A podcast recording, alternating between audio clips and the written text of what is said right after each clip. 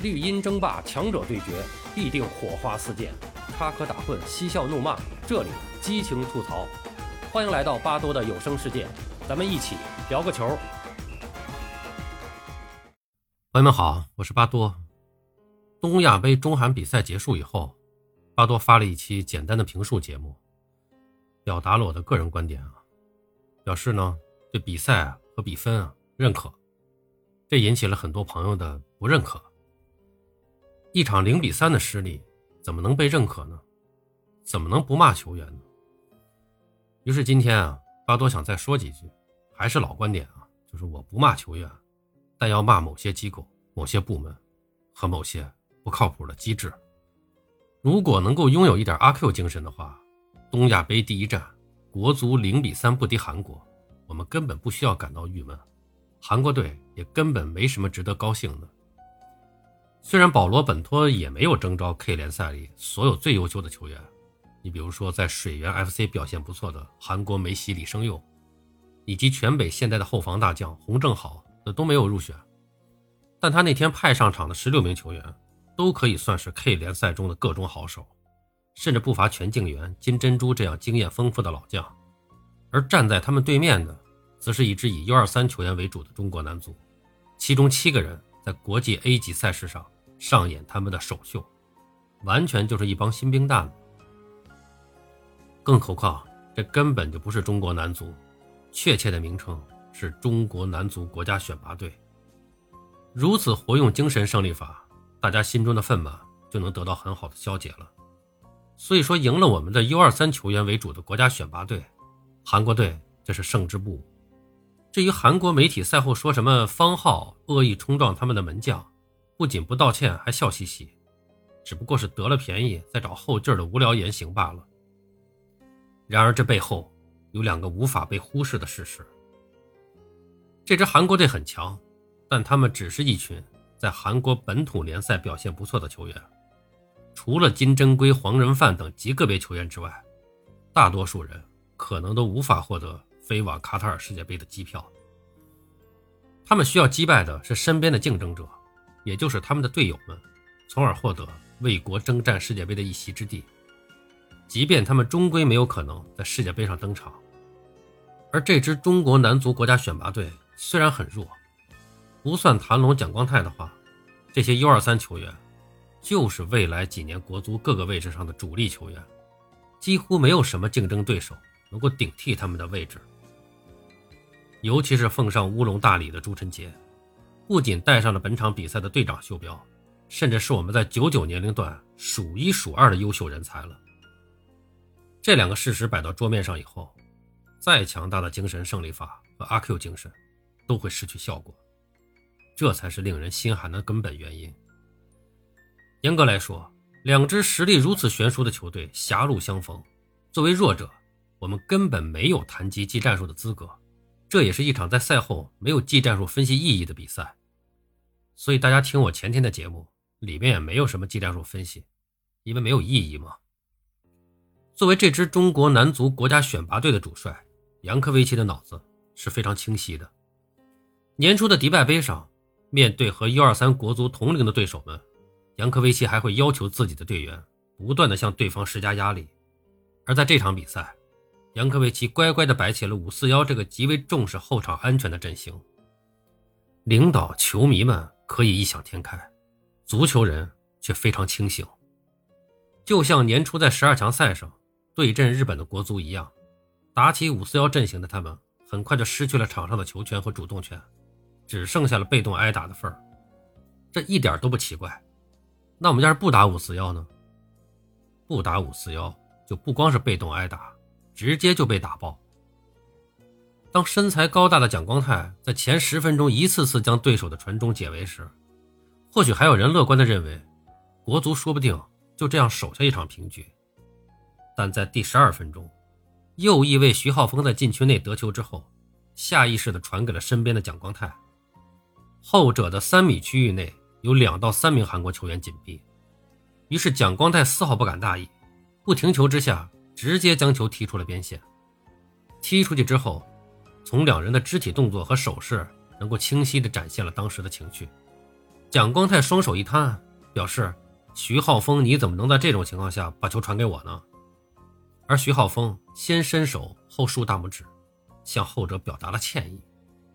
开局阶段尚未结束的这一幕，已经预示了球队的命运，注定是凶多吉少。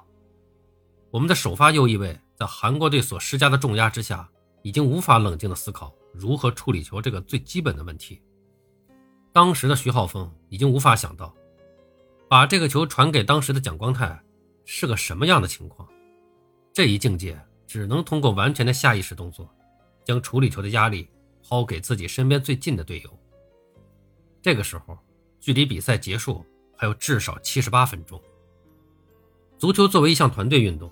仅仅一个点的崩溃，就会逐渐导致整体的失灵，更不用说在韩国队面前，我们有多少个点会进入崩溃的状态。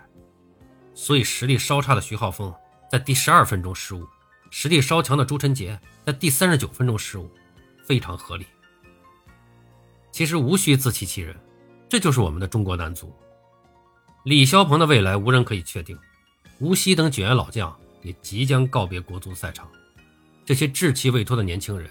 迟早会以中国男足的官方身份，创下一个又一个历史，突破一个又一个底线。只是现阶段的我们还不愿意接受这一残酷的事实罢了。毕竟我们还有强大的规划球员在留洋当中，我们还有不错的老将在养伤当中，我们还有正式的国足主帅，只是不知道在干嘛呢。在阿 Q 精神的指引下，中国足球还可以熬过一道又一道的难关。零比三不敌韩国三队根本就不是个事儿。问题在于，我们什么时候才能站上真正意义的亚洲之巅？什么时候才能像韩国队这样积极的备战世界杯？明年的亚洲杯前，谁能保证几位规划球员会跨越半个地球来回国勤王？吴曦等人告别历史舞台后，谁来承担躲球、吃海参、保护性接应的骂名？还有十二强赛中途接手的李霄鹏，输球之后如此粗暴地对待本土主帅，谁还愿意做下一个李霄鹏？这些问题没人去想，也没人关心。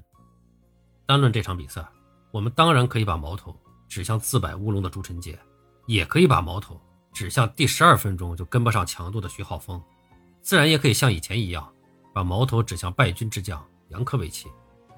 但这一切于事无补。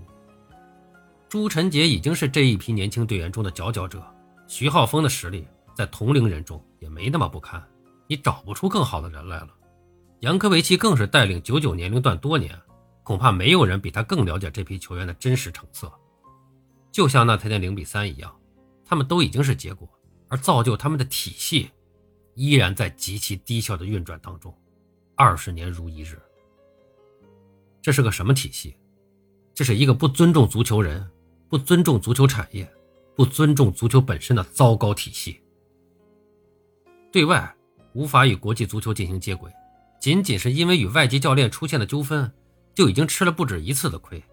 对内无法建立一个公平公正的体系，球员辛苦踢球拿不到报酬，老板赖账却可以重组一个俱乐部从头再来。付出之后得到回报，如此简单的一个道理，在中国足球的语境中。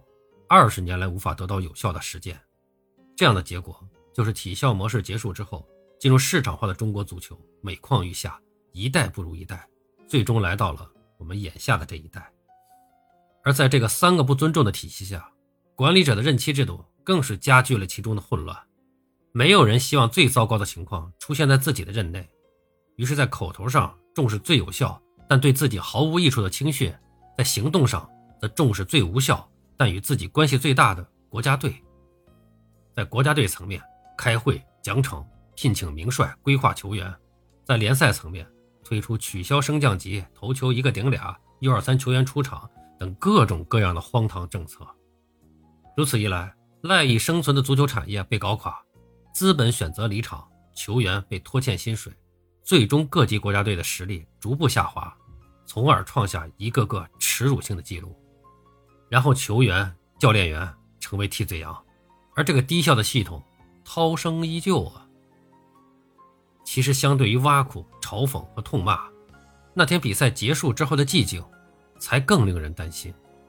当球迷已经对输给韩国队无动于衷时，这预示着整个中国足球的心气儿已经跌到了谷底。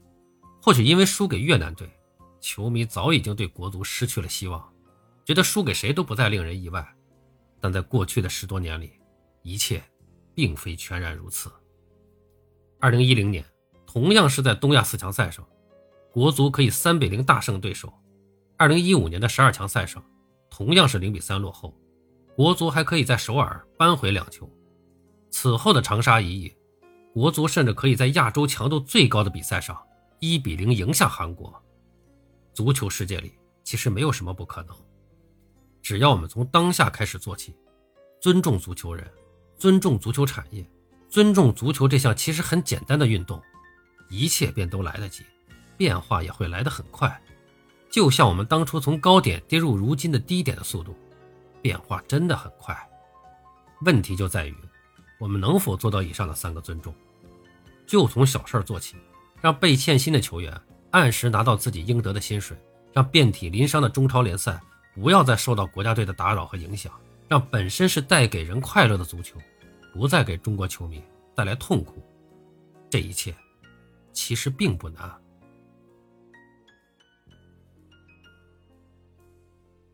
好了，朋友们。今天咱们就聊到这儿，感谢您的收听。您有什么想和巴多交流的，咱们评论区见。本节目由喜马拉雅出品，欢迎收听、订阅、评论、转发。巴多聊个球，我们下期再见。